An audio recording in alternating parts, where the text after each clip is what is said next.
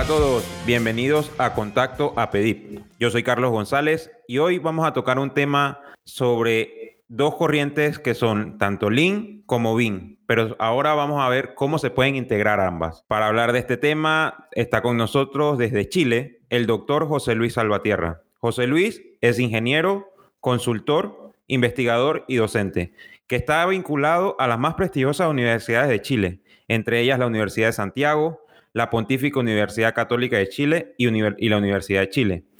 Hizo su doctorado en la Universidad de Loughborough en Reino Unido, donde comenzó a especializarse en la filosofía Lean con foco centrado en el valor, llegando con sus aportes al conocimiento a congresos de renombre, como el organizado anualmente por el International Group for Lean Construction. Actualmente se desempeña en la Universidad de Chile como docente y coordinador del área de construcción en el Departamento de Ingeniería Civil. Y en Lean un proyecto personal que es una consultora dedicada a generar valor en las transformaciones productivas en las organizaciones del sector de la construcción, minería y la industria. José Luis, un placer tenerte todo el día de hoy con nosotros. Igualmente, Carlos, eh, muchas gracias por la presentación. Así que, bueno, encantado de poder eh, dar mi experiencia y mi visión eh, al respecto, y sobre todo con lo que hoy día se conversa sobre la integración de BIM o de Link, como se quiera llamar. Sí, correcto. La verdad, un placer, un honor para nosotros que nos haya dedicado este espacio para poder conversar un poquito sobre estos dos temas. Mira, en podcasts anteriores hemos hablado con distintos profesionales de Latinoamérica sobre estos dos conceptos, tanto BIM como Lean. Se definieron un poco los conceptos y sobre todo cómo puede integrarse cada una por separado en la industria. Recientemente Has publicado unos artículos muy interesantes sobre el tema y es por ello que quisiera que compartas con nosotros sobre este pensamiento que llevas. Mi primera pregunta, José Luis, es si BIM y Lean deberían verse como metodologías o filosofías separadas unas de otras o si pueden combinarse. Ya, bueno, eh, yo soy de, la corriente de Lean, o sea, sin duda para mí es la columna vertebral, el sistema de gestión, ¿ya? Y siempre cuando eh, enseño estos temas, entreno a profesionales, eh, hago la conexión clara con lo que es el diseño de un sistema de producción. Ya desde ahí viene, desde ahí surge lo que es la tendencia, el pensamiento Lean, la filosofía Lean. Surge mucho tomando las bases del sistema, ¿cierto?, de producción de Toyota. Habla de un sistema. Y ese sistema integra distintos componentes, su palabra lo dice, ¿cierto? Son esfuerzos sistemáticos, son acciones sistemáticas de una organización que finalmente de acuerdo a la estructura de ese sistema, es lo que va a pasar o se va a transferir a un proyecto, ¿cierto? Que es el producto. Por lo tanto, para mí, la integración Lean BIM, ¿cierto? Que así, así es como yo la trabajo, como yo la llamo y como así también la he difundido a través de, la, de los últimos artículos que, que he sacado intentando también de, que se aproximen más profesionales a esta, a esta integración, a esta interacción entre lo que para mí es el sistema de gestión y lo que viene a ser BIM, que finalmente eh, desde el punto de vista de la tecnología es una herramienta, pero que es una herramienta que por sí sola no funciona. Esa herramienta se tiene que conectar también con distintos mecanismos como prácticas, ¿cierto? Como entrenamiento, como políticas de integración también de la tecnología dentro de un proyecto y así también con la red de colaboradores. Por lo tanto, esa interacción surge de manera casi espontánea. ¿ya? Eh, la herramienta que finalmente bajo todos esos componentes tecnológicos que es BIM, se transforma también en una metodología en sí, pero una metodología más que soporta a un sistema de gestión que no solo se basa en la integración de una tecnología, sino que se, soporta en una gestión eficiente de los recursos, en una capacitación de los trabajadores y desarrollo de competencias transversales, en una política organizacional distinta, basada en distintos mecanismos también de entender los negocios, de ver la forma en cómo nos relacionamos con los distintos involucrados. Por lo tanto, sin duda para mí el término, ¿cierto?, eh, es Lean BIM, no es nada más no es diseño y construcción virtual en 3D, en 4D, en 5D, lo que sea, sino que finalmente lo que uno busca es el diseño de un sistema de gestión eficiente en donde uno de estos mecanismos articuladores es la tecnología y sin duda BIM es lo que hoy día no puede faltar dentro de la gestión de un proyecto, así como para mí tampoco puede faltar una planificación eficiente de los proyectos, ¿ya? Pero no es todo, es una parte de lo que es finalmente Lean llevado a la construcción. Mira, cuando trabajamos en proyectos muchos bajo, la, bajo metodología BIM, trabajamos siempre bajo un mismo concepto de un modelo, ¿no? Y de donde se trabaja simultáneamente, donde compartimos información a tiempo real muchas veces. Podemos decir que de esta manera estamos maximizando o eliminando ese desperdicio de genera de retrabajos de la manera tradicional. Sin duda, o sea, desde ahí vienen muchas potencialidades y desde ahí también viene que en la medida que tú te transformas un experto en Lean, un experto en el diseño de estos sistemas, un experto en la filosofía y, y entiendes los conceptos basales, entiendes la forma en cómo esos conceptos los puedes transferir dentro de un proyecto, te das cuenta que finalmente la información es un recurso más. Y esa información también está eh, sujeta a muchos desperdicios. Por lo tanto, esos mismos conceptos que estamos muy acostumbrados a asociarlos solamente a trabajadores que se están desplazando, a materiales que se están a lo mejor desplazando, que están generando inventario, lo mismo pasa en términos de la información. Y ese es el potencial que tenemos desde la filosofía Lean llevada a la construcción para poder trabajar de una manera más eficiente y más colaborativa en torno a un modelo que puede ser compartido. Pero para llegar a eso, también hay que poner los pies sobre la tierra y saber que no es tan simple llegar a esa integración de un modelo único. ¿Por qué? Porque no hemos saltado a lo mejor eh, elementos dentro de esa integración que son fundamentales. Y eso, eso tiene que ver simplemente a veces con definir el uso del modelo, ¿cierto? Definir para qué vamos a usar el modelo, para qué vamos a usar BIN a nivel de la organización y cuáles van a ser los soportes de procesos que van a ayudar a esa integración. ¿Ya?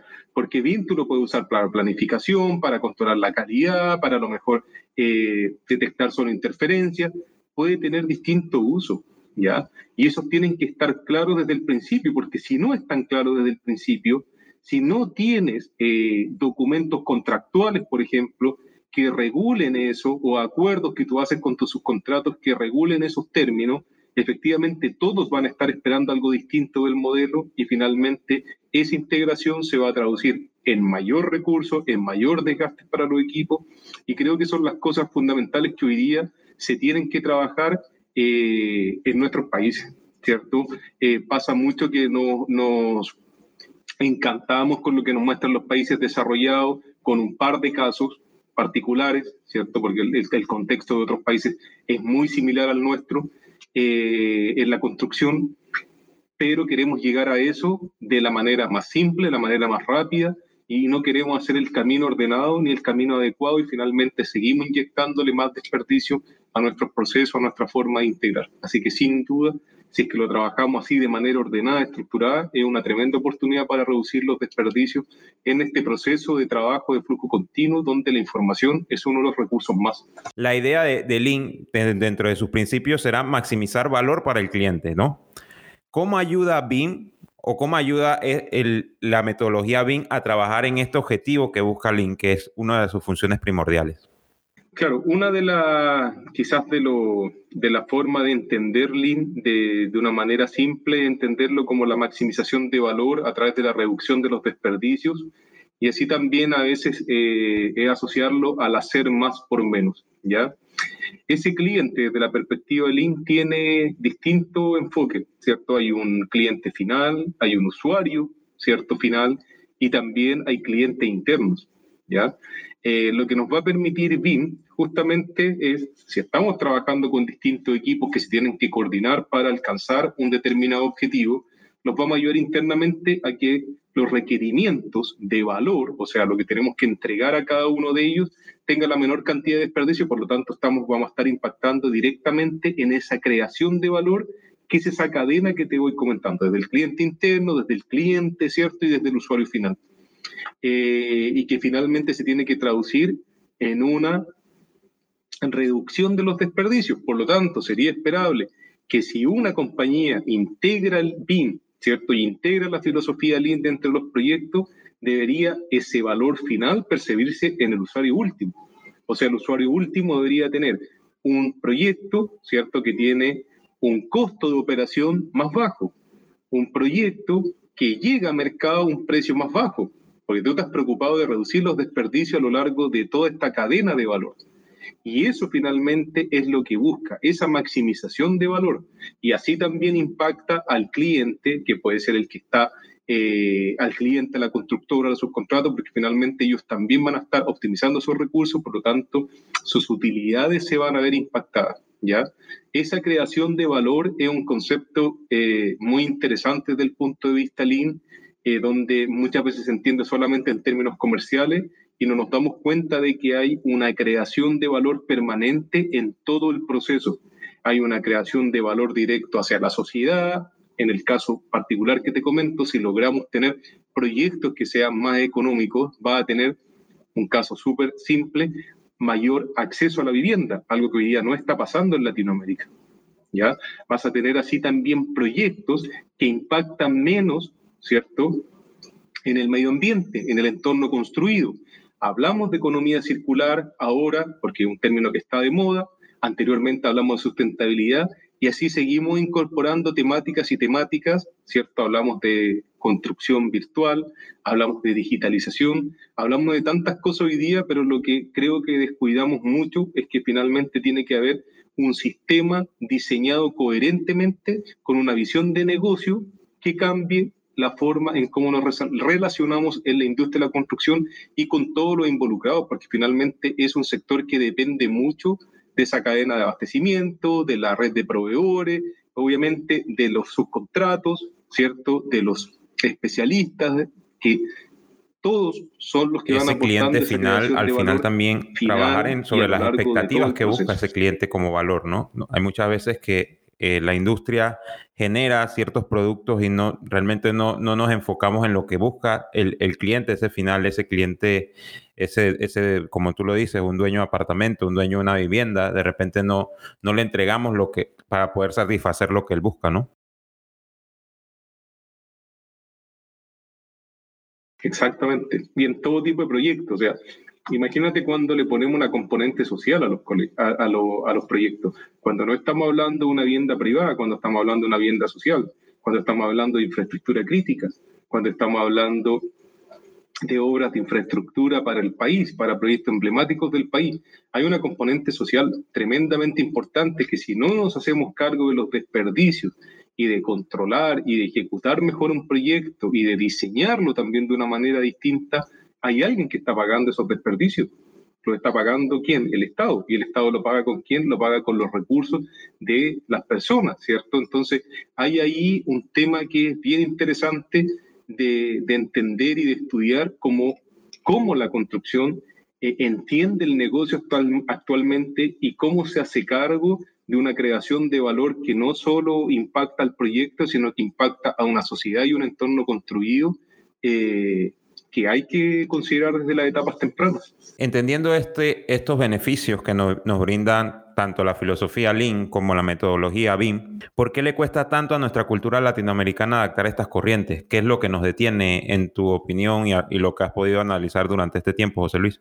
Uy, es una respuesta que, que sigo analizando, que sigo intentando responder o autoconvencerme eh, de por qué pasa. ¿Ya? Eh, ¿Y por qué lo creo? Porque yo he aplicado Lean no solamente en la construcción, ya me ha tocado participar de proyectos que no solo son de construcción, proyectos que también que son en industria, proyectos que también son de servicios, en otras áreas que son distintas a la construcción y donde, eh, por lo menos en lo que me ha tocado participar, he visto apuestas más transversales, apuestas más a nivel organizacional, ya procesos de transformación mucho más estructurado y serio.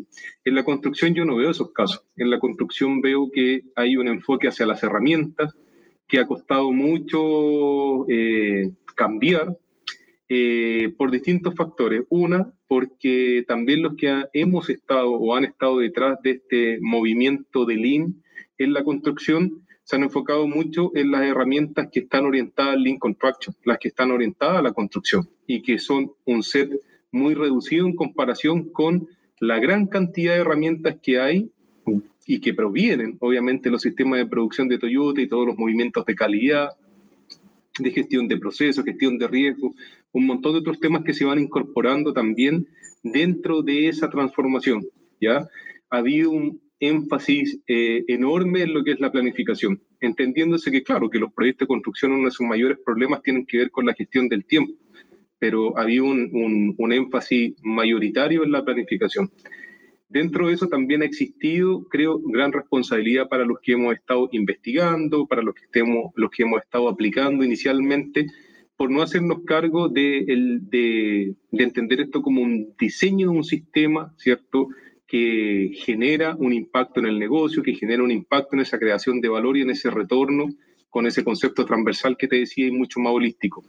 Eh, y otra parte también es la cultura, ¿cierto? La cultura de la construcción es una cultura que, una, es resistente al cambio, es una cultura que tiene sus raíces muy eh, asentadas en cada país, eh, donde se entiende como una industria que es ruda, una industria que hay que trabajar con el grito, una industria donde los trabajadores no están formados, lidiamos también en un contexto latinoamericano donde la mano de obra no, no tiene niveles de calificación tan altos y en ese sentido sigue siendo barata con respecto, económica con respecto a lo que pasa en Europa, lo que puede pasar en Estados Unidos, donde hay mayor calificación para los trabajadores.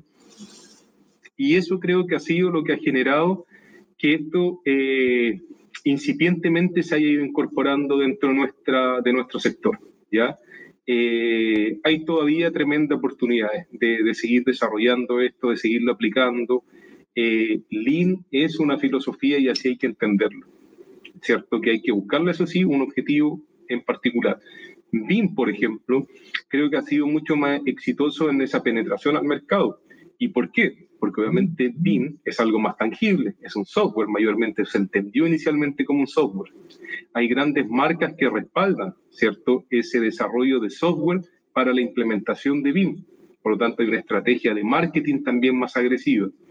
Y finalmente también porque eh, hoy día creemos que la tecnología resuelve todo, ¿cierto? Y estamos en un bombardeo permanente de información en donde, vuelvo a insistir, hablamos de gemelos digitales, hablamos de, eh, de 4D, hablamos de VDC, hablamos de transformación digital, pero tú entras a una organización, le haces un diagnóstico y las carencias las debilidades son las más básicas.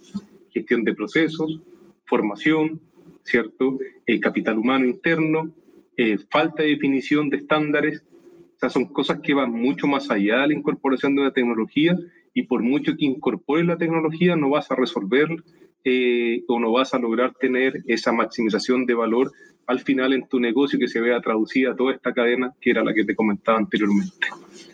Así que son, son, son, son varios factores, Carlos. Yo creo que desde ahí también ha venido un cuestionamiento interno también eh, importante a la hora de que ya deja de ser tan atractivo este sector para aplicar Lean, porque yo creo fielmente en los impactos que, que puede generar Lean dentro de, dentro de un proyecto, dentro de un negocio.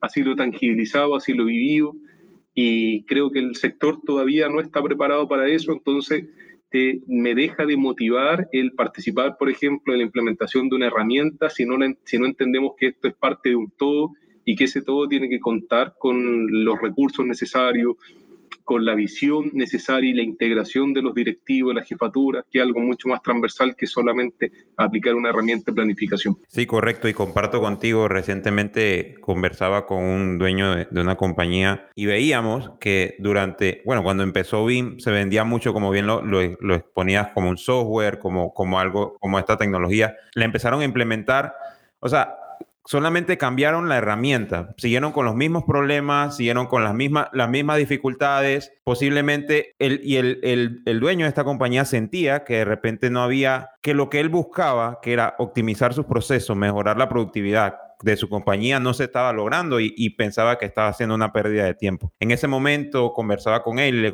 le comentaba, lo que pasa es que de repente puede ser y, y puede, puede, va a llegar a pasar y, y quisiera que me lo compartieras un poco, que si no, si no vemos esto como el BIM, como la herramienta, pero si intentemos cambiar la, filosofía de, la compañía, la cultura de la compañía, la forma en la que gestionan sus procesos, pues al final no, vamos, a, vamos a fallar, tanto en, en ya sea con BIM o sea como Lean. Claro, es que yo creo que justamente lo que, lo que estás relatando tú, que esto es un esfuerzo transversal de las organizaciones, eh, que no basta solamente con la tecnología, y te lo comento porque es así, o sea, porque lo he visto no solamente en la realidad de Chile, sino que también lo he visto en la realidad de otros países donde me ha tocado evaluar niveles de madurez de prácticas Lean, prácticas BIM, y son muy similares los problemas, los problemas que comparten y tienen que ver con lo que te comentaba anteriormente, procesos, capacitación, estándares, eh, cosas que van mucho um, en, en, quizá en una escala de, de, prioridades y de recursos también, porque tú para gestionar más eficiente los procesos, para definirlos, para estandarizarlos, necesitas mucho menos recursos que la integración de un, de un software. Y que hoy día, claro, es quién usa el mejor software o quién le da... Eh, un componente adicional a esa tecnología a través de una nueva aplicación, una nueva app, eh, pero que finalmente las prácticas siguen siendo las mismas y las prácticas son las que están enraizadas en, nuestro sector. Exactamente. Eh, José Luis, tú has estudiado a fondo la filosofía Lean, eres uno de, eh, puedo decir que uno de los de en Latinoamérica, una de las guías sobre esta filosofía, y yo lo veo de esa manera y has logrado realizar muchos artículos e investigaciones acerca del mismo. ¿Cuál es tu opinión de qué le podemos decir a, esa industria? ¿Cuál es el mayor beneficio que nos va a dar Lean?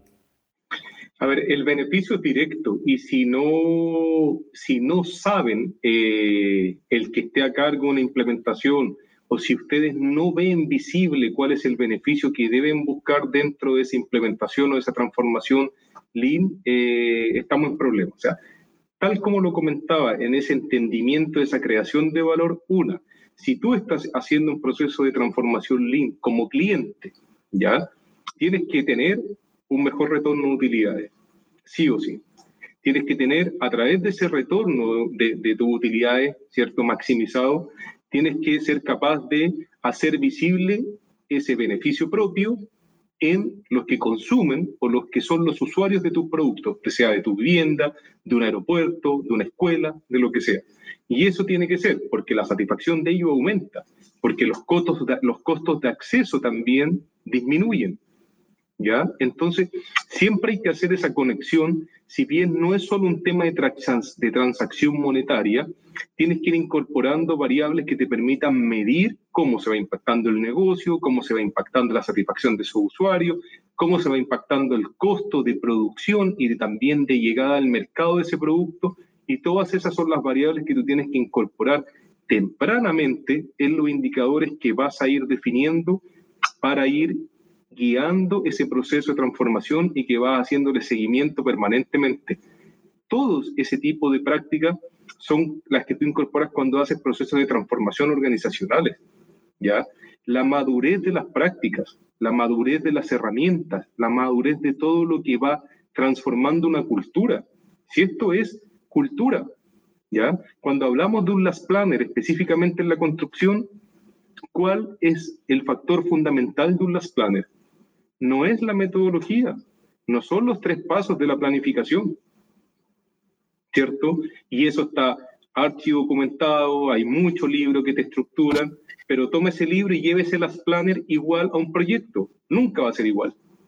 Y menos en nuestros países, porque a veces los diseños están atrasados, porque a veces tenemos un subcontrato que no se suma a esta forma de trabajar, por lo tanto tiene que haber una adaptación de eso. Pero lo que te está enseñando en las planners específicamente es algo que es un factor cultural y que es el cumplimiento de los compromisos. Si hay una, deficiencia, una deficiente adherencia de los compromisos, ¿ya? O sea, compromiso. ¿Cuánto de lo que digo que voy a hacer soy capaz de hacer? El Last Planner, te va, el, el Planner va a fallar. La implementación de esa herramienta va a fallar. Por lo tanto, tienes que incorporar no solo los típicos indicadores que, te, que incluyen las Planner, también tienes que ir incorporando indicadores que se hagan cargo de esas prácticas asociadas, una, no solo a la gestión del compromiso, sino que cuántas personas durante el día revisan, ¿cierto?, si cuentan con todo lo necesario para hacer el trabajo. Cuántas personas son capaces de entender y de enseñar a otros cuál es la esencia de las planners. Cuántas personas llegan a las reuniones con la información o no preparada. O sea, es un tema de transformación cultural y si no se entiende así, eh, vamos a seguir con un foco en la herramienta y vamos a dejar de percibir cuál es el real valor de diseñar estos sistemas de producción más eficientes en el sector construcción. José Luis, ¿cuál sería el mejor escenario en el cual Lean y BIM puedan compartir en un proyecto? El escenario ideal es ojalá trabajar en proyectos integrados, ¿cierto? Porque hay muchas herramientas de diseño temprano eh, que no han sido todavía aprobadas o que no han sido validadas y que así tampoco han sido ni difundidas ni entrenadas a muchas personas, porque hay pocas oportunidades de implementar, ¿ya? Eh, lo ideal sería trabajar en proyectos integrados, lo ideal sería avanzar hacia, hacia, propuestas de contratos colaborativos que se ajusten a nuestra realidad, ¿ya? Porque hoy día también estamos forzando la, la incorporación de contratos colaborativos pero estamos descuidando uno de los factores esenciales y que es que esa creación de valor tiene que ser compartida.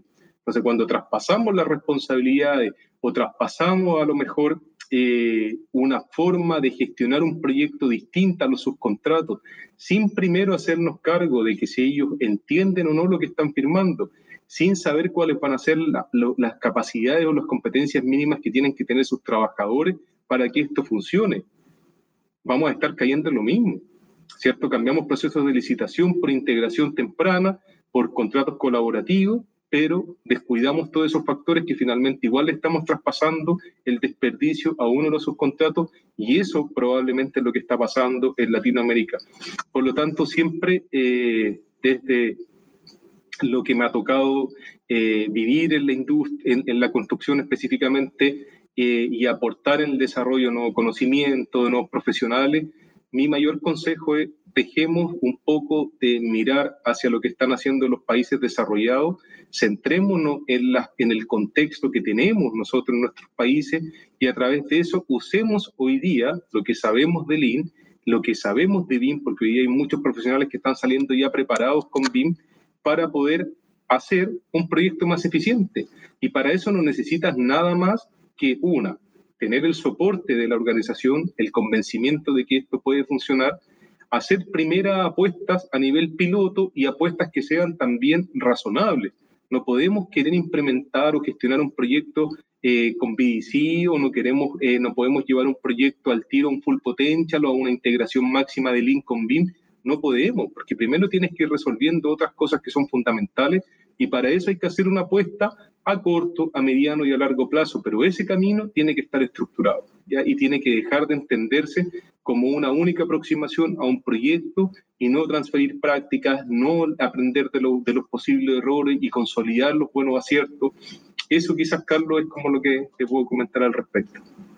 Mira, José Luis, eh, supongo que en, Chile también pasa algo muy similar. En Panamá, la industria de la construcción, poco más del 80%, son compañías pymes, compañías pequeñas, medianas empresas que, que, están dentro de la industria y que representan, pues obviamente, un músculo grande dentro de ella. Estas metodologías, estas, estas filosofías, son, se pueden integrar en este tipo de compañías porque hay muchas compañías estas que piensan que esto es para, para grandes corporaciones, para, para, compañías que tienen otro tipo de problemas, cuando de repente eh, quiero saber tu opinión sobre esto.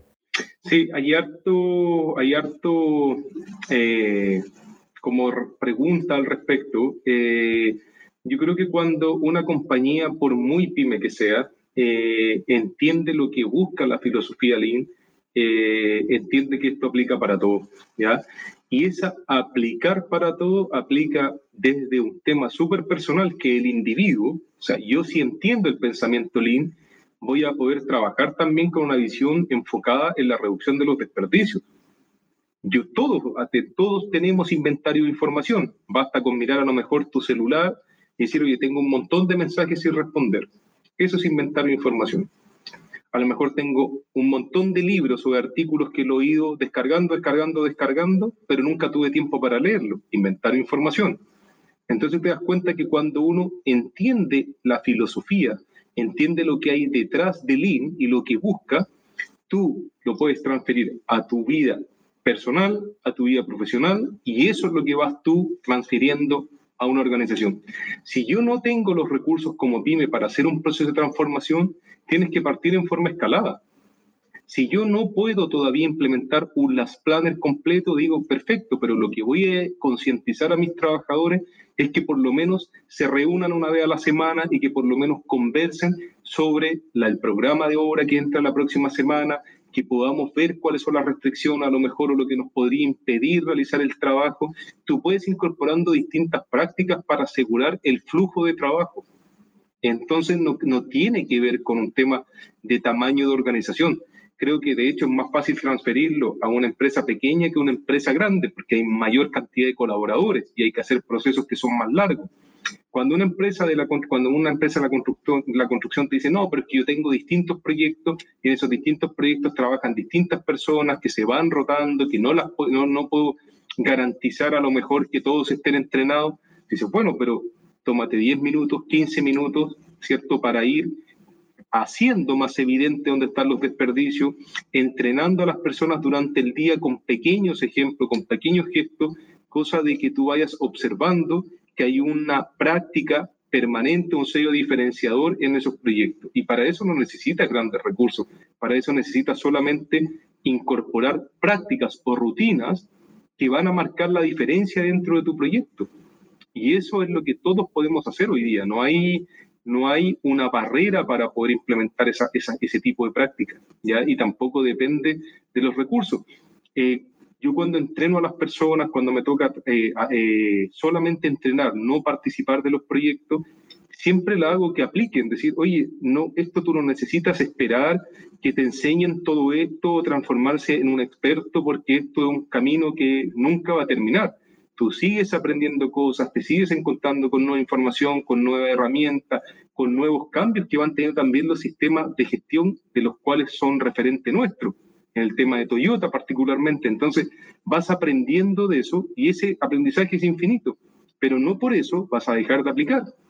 Incorpora una práctica de gerenciamiento diario, crea una rutina para que tus trabajadores en la mañana se reúnan, incorpora algún panel de gestión visual, enséñalos a ellos a medirse, que ellos se midan, a qué horas comenzamos a trabajar, cuántas veces nos detenemos, por qué nos detenemos, qué pasa si tenemos un problema, dónde creemos que estaba la solución incorpora pequeñas rutinas que les permitan a ellos entendiendo que finalmente cuando desperdiciamos el valor es porque algo en la práctica está fallando, no en el trabajador, que es lo que estamos acostumbrados a pensar dentro también de, de nuestro sector. Me ha hecho reflexionar mucho lo que comentabas. Al final esto no tiene que ver con grandes ni pequeñas compañías, esto tiene que ver con, con el individuo como tal. A modo de, comentarte solamente, imagínate, cuando yo empecé a, este, aprender sobre esta filosofía y demás, y a, a, empezar a ver los desperdicios, yo, claro, obviamente lo veía dentro de mis proyectos, pero los empecé a ver hasta en mi propia casa. Empecé a ver cómo yo tenía, te puedo comentar, un, inventario grande en despensa, que de repente no era necesario tenerlo el producto eh, trabajando en ese, en ese poco a poco, en, mejorar ese, esa despensa y demás, hemos podido reducir costos en, en gasto de comida y he podido ver algún tipo de beneficio dentro, dentro de la filosofía aplicada a, mi vida. Así que igual cualquier eh, compañía pequeña lo puede ir haciendo, lo puede ir viendo, lo puede ir haciendo pequeñas, pequeños cambios. Al final, Lean te habla es mejoramiento continuo, no te habla haz un mejor, haz el gran cambio, la gran transformación, ¿no? Transforma lo que puedas en el momento y, y trabajando sobre ello. Exactamente, impresionante, Carlos, eso. No sé si tú estás eh, en conocimiento, pero yo creé un desafío que se llama el Lean Challenge. Y ese desafío te conecta con el pensamiento Lean, con lo que es la filosofía Lean y el pensamiento Lean, pero desde un punto de vista mucho más personal desde cómo yo si quiero aplicar mejora continua, la mejora continua, por ejemplo, parte aplicándole en uno mismo. Si yo no soy capaz de entender ese concepto y de aplicarlo y de mostrarle con el ejemplo a mis trabajadores, a mis pares, ¿cierto? No soy capaz de implementar un sistema de gestión más eficiente. Si yo no soy capaz de entender que necesito expandir mi círculo de confianza, tampoco voy a ser eh, capaz de transferir ese sistema a una compañía. Entonces, todo este viaje tiene que partir desde la persona para que se transfiera al profesional y después hacia el negocio o hacia la organización. Sí, correcto. Sin duda, el tema Lean y Bean y sobre todo la integración de ambas, de ambas corrientes ha sido ampliamente desarrollado a través de una serie de artículos que has publicado recientemente, José Luis, que están disponibles en las redes de él y que vamos a darle difusión por parte de la asociación para que puedan leerlo y puedan reflexionar un poco sobre estas dos metodologías para que vean la opinión que nos comparte José Luis, que es una opinión muy, muy acertada sobre el tema. Quiero pasar, José Luis, a la siguiente parte para que me compartas un poco de, de, LinkedIn. ¿Qué, ¿Qué, es LinkedIn y cuál es el objetivo que busca? A ver, LinkedIn es una consultora eh, que nació, este año cumplimos cuatro años, eh, nació como una apuesta bien coherente con la forma en cómo pensamos quiénes son los dos fundadores. ¿cierto? Está Marcelo Concha y estoy yo que fundamos eh, Lean. ¿Y por qué? Porque eh, nosotros habíamos trabajado en el Lean, habíamos trabajado también en otras organizaciones y nos dimos cuenta de que había o que faltaba, ¿cierto? Una integración más amplia del conocimiento en torno a Lean, que faltaba innovación con respecto a lo que se hacía, que se seguía haciendo lo mismo año tras año tras año y que se había dejado de innovar al respecto, ¿ya? Por eso es su nombre, Lean y In, de innovación. Son como los dos, los dos conceptos que se juntan. ¿Y es por qué? Porque, eh, y, de hecho cuando lo fundamos dijimos, nosotros vamos a hacer todo nosotros. O sea, vamos, nos vamos a mirar lo que está haciendo el resto de las personas, no vamos a copiar o intentar no replicar nada de lo que hace el resto, y todo eh, que tenga un sello propio, un sello personal. Es por eso que, eh, por ejemplo, en términos de entrenamiento no hemos posicionado muy bien porque ninguno de estos programas es igual. Eh, siempre vamos, buscamos la forma de innovar a través de una forma de enseñar distinta, a través de una metodología, a través de un ejemplo, a través de un material, a través de un caso. Siempre te vamos a sorprender a la hora de, de entrenar a las personas y así también cuando nos enfrentamos a un proyecto.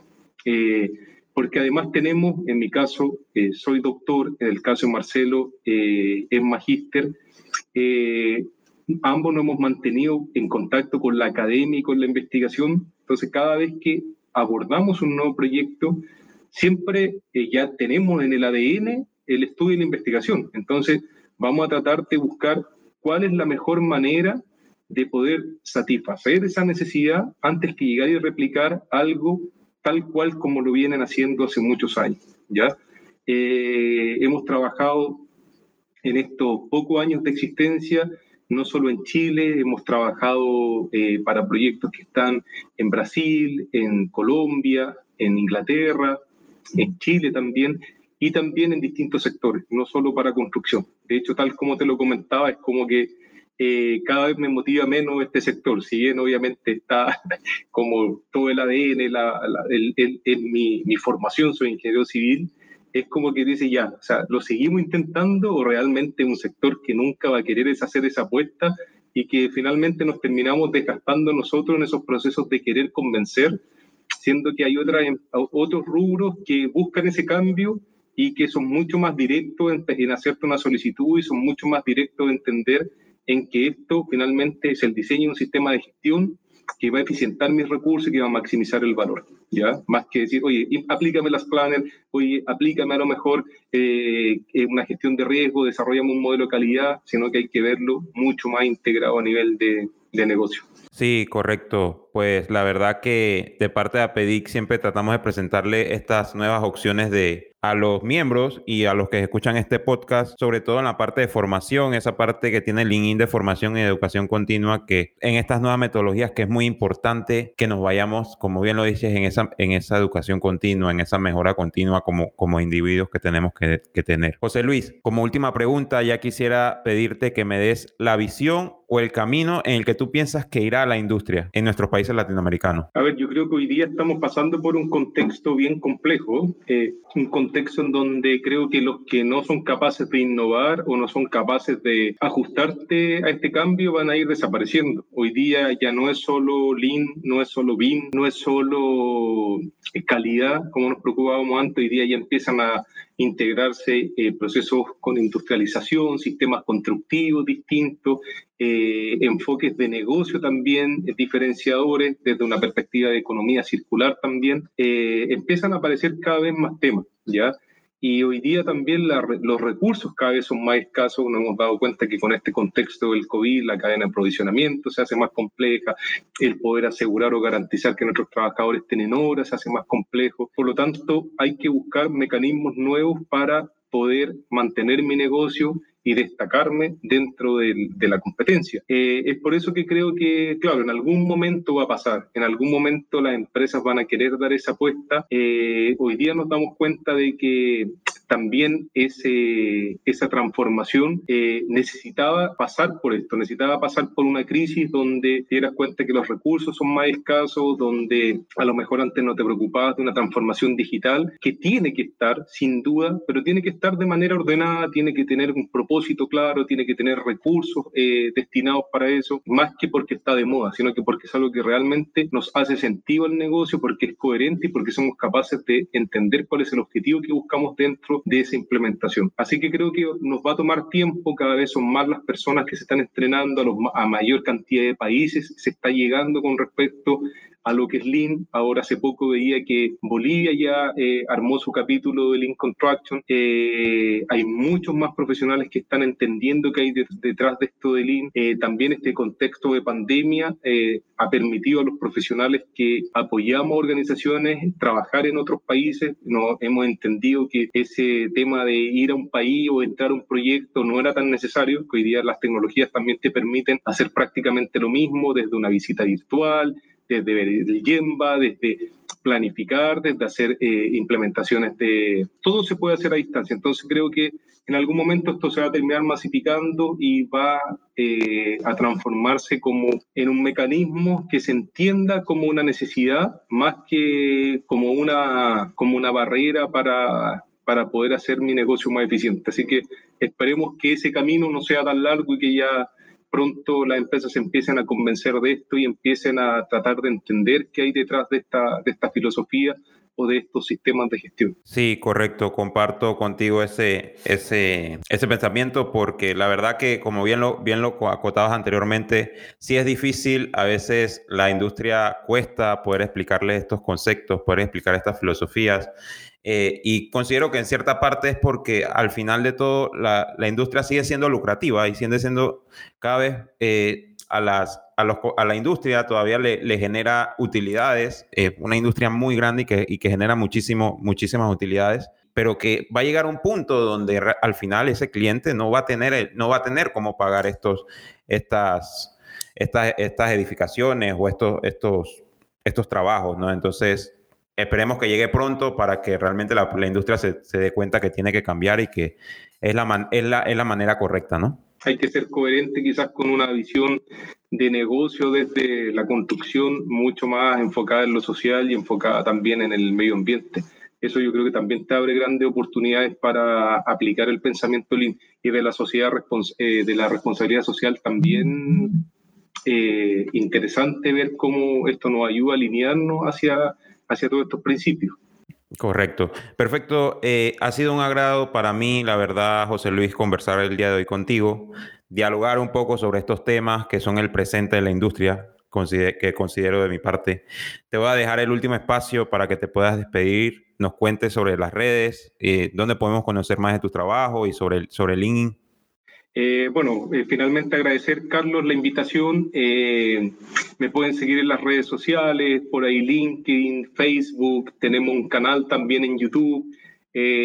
somos una, una organización que intenta que esto se difunda y ahí hay un tremendo esfuerzo porque ese esfuerzo es de poner a disposición conocimiento en forma gratuita, eh, pero con el objetivo de que esto llegue cada vez a más personas, porque entendemos que este objetivo no es individual, es un objetivo colectivo y entre más personas entiendan qué hay detrás, por ejemplo, tal como hacía referencia a tu artículo, eh, qué es esto del INVIN, cómo lo entendemos, cómo esos conceptos se llevan un poco, se van integrando, eh, va a ser poco lo que las organizaciones o los profesionales se interesen en, en aplicar. Entonces hay que hacer ese trabajo, hay que seguir difundiendo, hay que seguir entrenando a las personas y ahí tenemos un esfuerzo permanente de, poner conocimiento a disposición, hay reportes que íbamos sacando, eh, hay, participo permanentemente de conferencias, que muchas veces ya están subidas también eh, en las redes, en YouTube, así que por ahí mi apellido afortunadamente no es tan común, así que me van a poder encontrar ahí como Salvatierra, Lin, y van a aparecer, si lo buscan en las redes, muchas cosas que, que he ido poniendo ahí a disposición para ustedes. Eh, nuevamente, José Luis, un placer eh, que hayas compartido con nosotros este tiempo. Esto ha sido Contacto a PEDIP. Recordarles que pueden seguirnos en redes como APEDIP Construcción, tanto en Instagram como Facebook, y Contacto a PEDIP en Spotify, Apple Podcast y Google Cast. Mi nombre es Carlos González y estamos en contacto.